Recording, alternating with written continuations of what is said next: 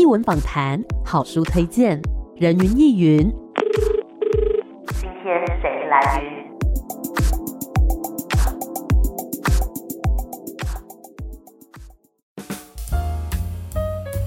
人云亦云，今天我来云。今天呢，人云亦云一样在空中邀请到这位来宾，要带我们呢来走一趟非常有异文气息的文化巡礼。为什么这么说呢？过往我们的节目多半是在聊一些，比如说文学作品，或者说呢舞台剧、音乐剧等等。但今天呢，要带大家认识一栋很特别的建筑物，很有历史，而且呢也很有故事。今天很开心可以邀请到的是。川端议会所的主理人曾世刚先生，你好。大家好，我是曾世刚。曾先生是这个川端议会所的主理人嘛？想要先请您来自我介绍一下。我是台大土木系毕业，在毕业后就一直在工程行业服务。对，那主要都是做一些 detail design，就是建筑资讯模型相关的工作。这一次因缘际会，就是标下了这个老房子文化运动的空间。然后开始就是着手经营一些比较人文艺术性的一些内容，然后也希望大家多支持。了解，要来跟大家呢聊聊哈，这一次呃有一个建筑物，它其实啊年头蛮久了，据说呢是在日治时代时候就有的一个建筑物，当时它的前身是派出所嘛，那后来呢历经了很多个年头，那最近呢哎又重新的把它给修复完成，现在名字叫做。厦川九四，那么想要先请曾先生来告诉大家，哎、欸，这个下川九四它的历史是怎么样的呢？哦，它是落成于一九三六年，它的前身是川端町的派出所。那其实我们取这个名字呢，是因为它现在在厦门街上，然后它以前在日本时代是在川端町，然后目前的门牌号码其实就是九十四号，嗯，然后方便大家记忆，就是取名为下川九寺。嗯，就是有过去跟现代的元素都融合在这个名字当中。那么，它原本是一个这么有年代、这么有历史的建筑物嘛？那后来是什么样的原因让你的团队来去修复这个地方呢？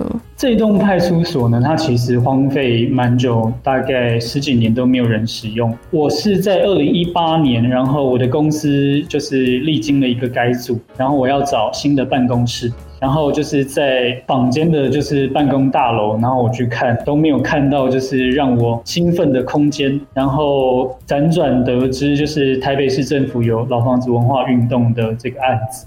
然后就跟市政府的同仁约来看，虽然说它当时是一个废墟，嗯，可是，一进到这个空间，然后它仿佛就有一个魔力吸引我，在每个角落去探寻它的各种修复完的可能性。嗯。嗯，当天看完之后，那隔天我就去领标。哦，两个礼拜后就去投标，是。就写完就是相关的一些计划书。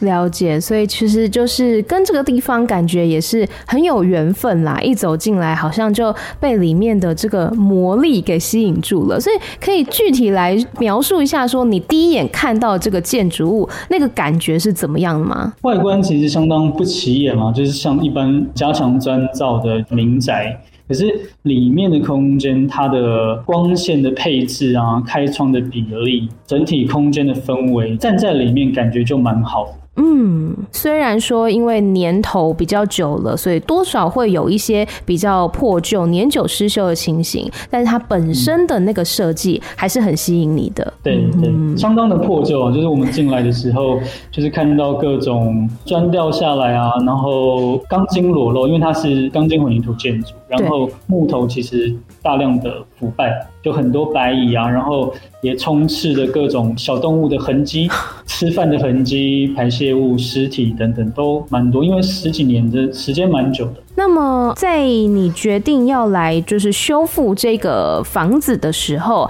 最后去采取的，比如说风格，或者说采取的修复方式，大概是怎么样的？来跟大家分享一下。好的，我们是尽量保留所有的格局，然后还有就是内外的建材。那当然就是已经损坏的，我们当然就是要用新的材料。嗯，那风格的话，就尽量维持它现代主义风格的。内涵跟元素。嗯哼，那如果您有看过照片的话，其实一楼、二楼、三楼的风格都不太一样。嗯，对，那一楼就是有点混合一点欧式，因为它还是算一个就比较现代主义的洋房。嗯，哦，对，类似就有别于就是传统日式跟和洋混合式。然后再来二楼的话，其实我们的元素是以深色的基调为主，嗯，然后尝试让它就是有个沉稳的态度。是。那三楼的话，我们办公室其实非常白皙明亮，啊，然后采光其实也蛮明亮。嗯，三层楼的风格呢，其实都是不太一样的，然后但是又保有原本的这个风格。我们在运用老建筑的时候，一定要让它原本的特色能够发挥。对，试图装进我们新的一些想法跟一些新的使用。对，那其实有人，然后就是有日常的使用，那空间的魅力就会散发出来。嗯哼，那么就是在现代的建筑跟过往一定是有不太一样的地方，例如说可能在一些工法啊，或者说在一些甚至是法规方面，就是要符合什么样子的这个规定等等，所以有加入了哪一些新的元素嘛？比如说什么抗震啊之类的。我们其实，在耐震补偿方面，其实琢磨蛮多的啊，因为毕竟是一个老建筑。对，只是说我们用比较特别的方式，比较有造型的一些框架式的 Rigid Frame 的方式来做耐震补强，对，嗯，然后加强了就是主要在一楼做几个开口的部分，是，对，增强它的抗剪能力。那再来就是说，我觉得法规我们分几个面向，譬如说使用性来说，防水就非常非常难处理，嗯，对，因为我们来的时候，包含外墙啊、天花板都非常多的直升破坏。啊啊，那裂缝很多，漏水也不少，所以防水就做了至少三次的工程。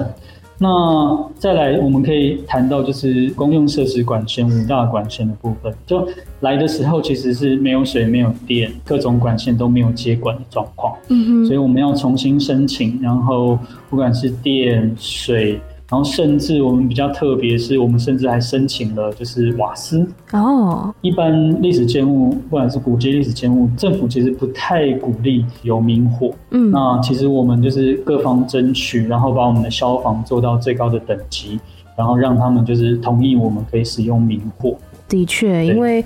古迹嘛，可能也会比较担心说，如果发生什么样子的状况，会比较危险一点。但是呢，在消防的方面是做一个很好的一个设置，所以这点是不用担心的。是的，是的，当然市政府也非常用心，然后就是、呃、来确认啊，不管是营运单位还是消防单位都来确认过非常多次。这个法规啊，还有就是实用性上是绝对不用担心。所以我们试图去展现一个就哎老。房子的一个可能性，它其实有非常多的可能。那这样修复完之后，我们认为它还具有相当长的使用的一些年限，也许是三十年，甚至是更久。嗯，就延续了它的生命。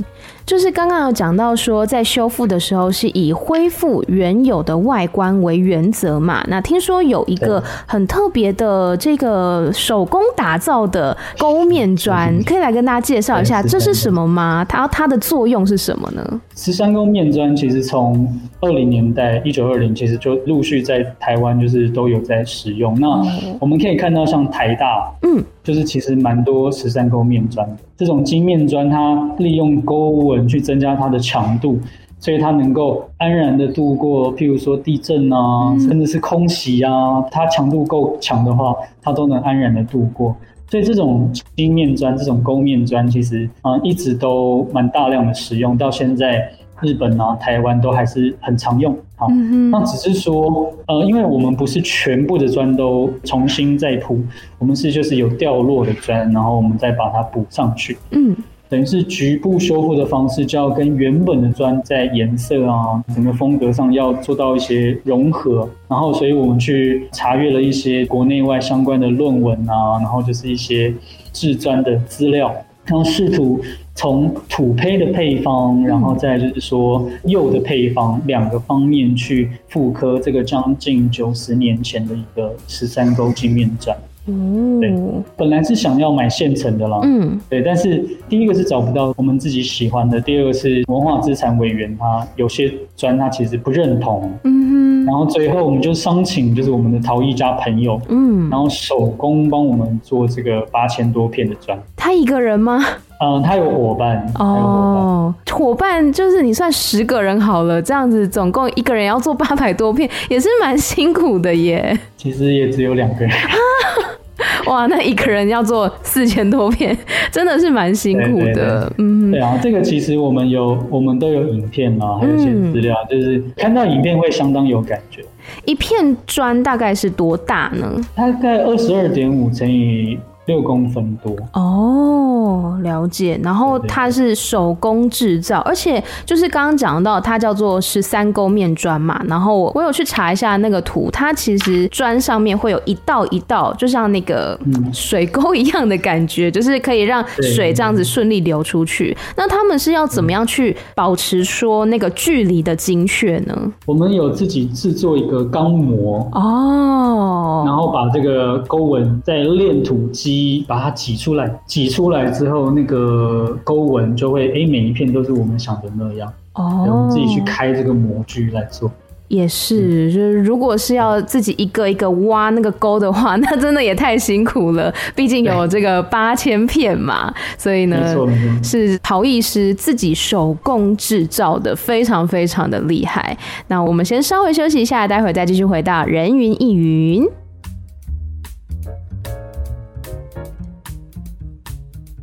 欢迎回来，人云亦云。今天呢，很开心可以跟大家分享，这是一个新的艺文场所，但其实呢，它历史已经非常悠久哦。它叫做下川酒肆。我们今天很开心可以邀请到的是川端议会所的主理人曾世刚先生。你好，你好，哎，你好。是我们刚刚呢聊到呢，下川酒肆，它其实啊，从日治时代开始是一个派出所，那后来呢，辗转的经过了修。而且呢，里面还有很多的手工的成分，像刚刚我们讲到嘛，手工制作八千片的这个十三勾面砖，非常的厉害。接下来想要来呃问问看曾先生，就是在这个修复的过程当中，有没有遇到什么样的困难呢？那又是怎么样去克服的？我觉得比当初想的困难的原因，是因为毕竟它是一个废墟。嗯，好。然后虽然说我们在工程行业服务蛮久的，可是，在修复的过程当中，很多状况都是我们把一些表面的一些板材啊拆除之后，才知道里面的状况其实远比想象中来的严重。嗯，不管是砖还是混凝土，都已经粉化、裂化，嗯哼，就是一碰就掉的那种状况。是，然后大量的木头腐朽啊，然后。漏水，甚至有一些虫害，有很多的白蚁，就是因为毕竟是钢筋混凝土加砖造，对，然后它当然就是可能随着气候啊，然后地震这些灾害越来越强度越来越强，所以像我们在帮建筑物加窗户的时候，才发现说，其实每一个开孔的大小都不一样，因为有可能有一些扭曲。嗯，然后再就是说，我们在做公用管线的时候，其实接管相当困难，因为毕竟它是古迹，嗯，它当初是缺乏规划的状况，所以不管是我们要拉电啊、拉水、拉瓦斯，甚至是要接管那个卫生下水道，当然，因为毕竟是市政府的房舍，嗯，所以它的要求都很高。要求很高的情况之下，再加上它本身的条件是一个比较脆弱的状况，嗯，所以我们的功法都要非常的小心，嗯哼，因为它砖非常的老旧，嗯，表面的砖，那我们当初就是甚至是砖的表面的一些直身破坏，甚至是脏污的清除的时候，都要非常小心，因为。我们曾经尝试用水刀去冲洗，嗯，可是冲洗的时候，那个水刀可能有点强，是，然后那个砖可能承受不住，就是摇摇晃晃，然后我们就喊停，就觉得不太适合，因为我们怕洗得很干净，结果砖都掉下来，也是有可能，有可能。最大的挑战就是在修复一个废墟，我们怎么样让它变成一个就是可以再继续使用很久的空间跟建筑。嗯，就是不只是修复它，还要让它延续更长久的生命。那么整个修复过程大概是多久的时间呢？实际上在施工大概一年半。哇，算蛮久的呢。哦。对，然后中间还碰到疫情，就是刚才有提到我们在做砖嘛，然后我们的十三沟晶面砖有三分之二的土是从美国买的美国土。然后三分之一的砖是南投的土，嗯，然后我们那一批美国土大概买了六吨左右，嗯，然后那六吨下单的时候就就遇到全球疫情爆发，嗯哼，然后那六吨的土我等了半年，就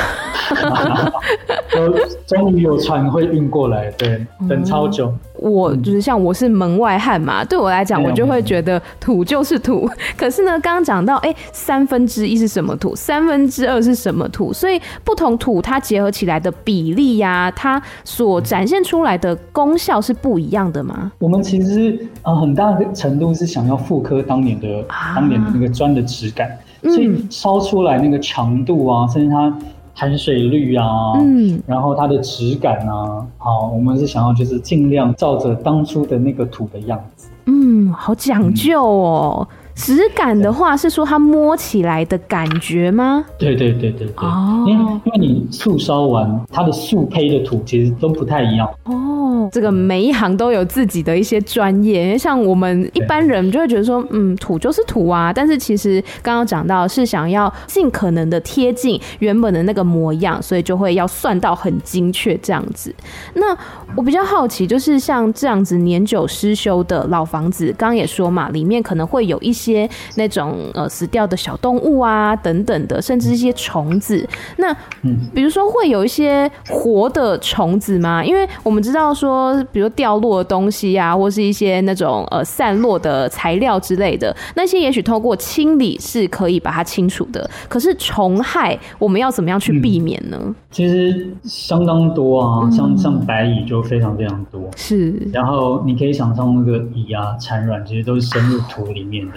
所以包含里面的土啊，我们为了白蚁防治，我们把里面的土翻出来打药，再把它铺回去。哇，对，再来做一些地基的工作。所以像虫害大概是这样，如果是真的已经被虫蛀的那个木头，就真的没办法用。嗯，也很可惜，因为这一栋所有的木头都是台湾块。那现在还有保留，就是楼梯的扶手，嗯，哦，就是就是台湾块。你像。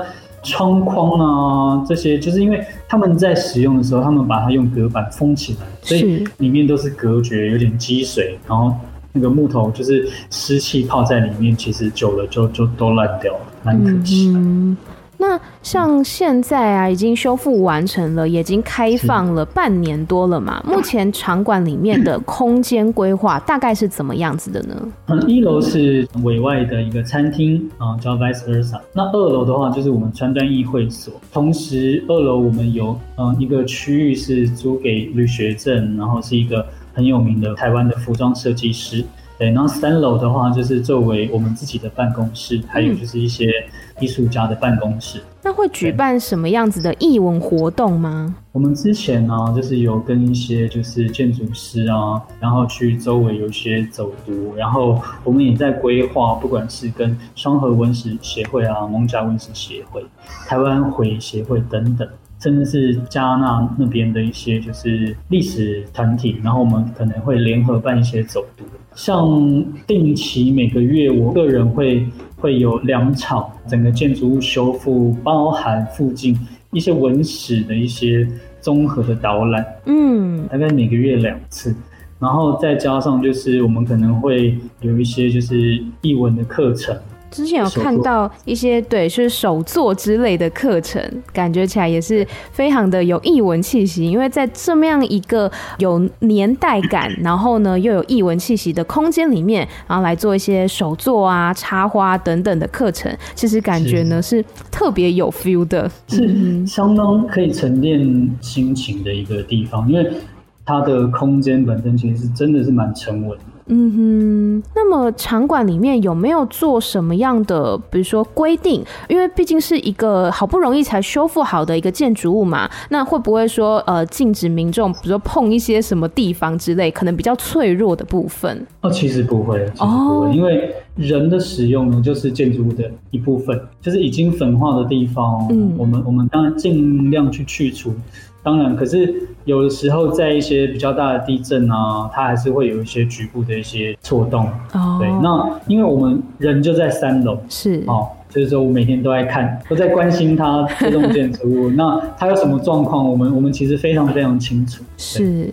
那像现在已经开放半年多了嘛？这半年多来有没有一些，比如说民众啊，或者说来使用这个空间的人，然后他跟你表达他对于这个空间的喜爱或是心情等等，有比较印象深刻的吗？嗯，有碰到一些住在附近的一些长辈哦。嗯，因为厦门街曾经听他们说曾经非常繁荣，嗯嗯，可能从日本时代啊，如果您去看那个日本时代的地图，其实，在没有重庆南路、没有金门街、没有牯岭街，嗯，好，没有汀州路的时候，哎，就有厦门街了。哦，历史悠久，嗯，对，而且厦门街底呢，靠近新店溪的地方，其实它。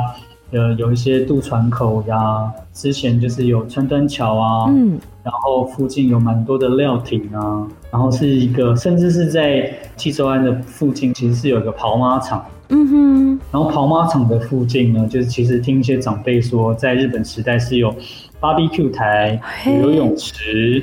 所以是一个非常蛮重视休闲生活、蛮重视生活本质的一个区域。嗯，附近居住的人也很多，都是做官的人。嗯哼，哦，就是士农工商，他们是士士绅阶级这样子啊。所以这附近的就是生活质感相对其实还我觉得是不错的。嗯，那所以。很多就居住在附近的老人家就会跟我们讲一些周边的故事啊，像余光中的故事啊，以前这边的多繁荣啊，然后之后的没落啊等等的啊，然后人口外移啊，对，然后随着交通的一些规划的改变，然后嗯，变成说这个地方就很多旧货啊、厨具，嗯、那。其实，其实也是希望说，就是我们进驻在这边，然后可以跟周边的一些，嗯，不管是即将修复完的川端桥，还有台银宿舍等等，做一些连接。嗯，那连接这些。地点，那其实我们是为了把当初发生的一些故事连接起来，然后去串联，哎，我们曾经的一些长辈的一些足迹啊，在一个这个社区的共同记忆把它凝聚，然后看能不能就是让这个社区能够发展的更好。嗯，我觉得很棒哎，就是让周边的这些长辈，然后也可以来分享他们过往所看到这一带，然后这个建筑物它有什么样子的故事，好像就是把这个建筑物它的过去跟现在，甚至是未来，好像我们都可以在同一个地方呢去看到它，去展现它。我觉得是一个很棒的场所，然后就是有点像一个基地一样，然后也串联起周遭社区的一个连接。那么，呃，您希望一般的民众在这个下川九四这样子的一个场所里面，可以得到什么样子的感受呢？其实我觉得建筑啊，空间它就是一个容器，诚如刚才 Amy 所说的，它是一个可以包容过去、现在、未来的一个容器。那，呃，当然，如果建筑没有人的元素的话，它其实是不成立的。所以希望。大家很踊跃的来，那人跟人之间在这个建筑空间这个容器里面发生一些故事，然后这个故事才有串联的意义，那故事才能形成记忆，那记忆才是我们能够传承的一个元素。所以能得到什么感受呢？希望大家就是能够去体会这个氛围，然后假设我们有办一些活动，那希望这些活动。啊，能够提供一些就是美好的感受，让大家能够收获这些感受之后，然后都能带回家，去丰富各自的生活。对，这是最大的意义。是，那我要讲比较实际的部分了。比如说，民众很想要去看看这个地方，他是需要透过比如说预约吗？还是说要用什么方式？还是直接进去就可以了呢？目前可能需要预约，那我们还在努力，就是增加就是开放的时间。当然，就是最近疫情比较棘手一点点，很多活动其实是办不太起来的。哦。对对对，那希望就是我们逐渐把开放的时间拉长，让大家都能够就是很方便的能够进来，然后我们也尽可能的希望就是有志工啊，有导览人员啊，帮大家就是可以简单的介绍一下建筑物，乃至于就是周边的一些文史的一些特色。嗯哼，我们去年底其实有参加那个 Open House 台北的活动，嗯、对，那那个活动两天其实办了九场，然后每一场其实我个人都讲了大概快要一个小时。嗯哼，呃，希望尽量把这边的故事啊，或者是说修复空间，其实有很多心得啦，不管是技术上的心得，还是说就是能体会这些人文的一些心得，然后尽可能的跟大家分享。那目前的开放时间大概是什么时候呢？嗯、嗯，开放时间如果是餐厅的话，大概就是晚上了。那那晚上大家都可以就是来用餐。然后像呃平常的时候呢，就是一个月有两场专场的导览。嗯，目前是这样。那大家可以从什么地方来更了解下川九四这个场所？有没有一些比如说粉丝专业之类的呢？欢迎大家就是搜寻川端议会所的粉丝专业，然后帮我们加入。然后我们就是有一些不管是讯息啊、活动啊，那我们都会在上面揭露。嗯哼，对，那甚至是未来等疫情平稳一些，我们当然会筹办更多的活动，希望大家都能就是踊跃来参加。嗯，好。那最后还有没有什么话想要对听众朋友说的呢？呃，老房子虽然老，但是其实修一修还可以用蛮久的。嗯，对。然后希望就是呃，老房子能够承载过去啊、呃、一些前辈的记忆，然后再加上我们新的一些故事，我们在里面发生的一些新的故事，然后过去的记忆串联在一起，然后能够陪伴这栋建筑物延续到更美好的未来。那我们今天呢，非常谢谢川端议会所的主理人曾先生，然后也希望大家有机会的话，可以来到下川九四，感受一下时光，感受一下艺文空间这个凝练在一起那一种非常沉稳美好的氛围。再次谢谢您，谢谢，谢谢。谢谢谢谢。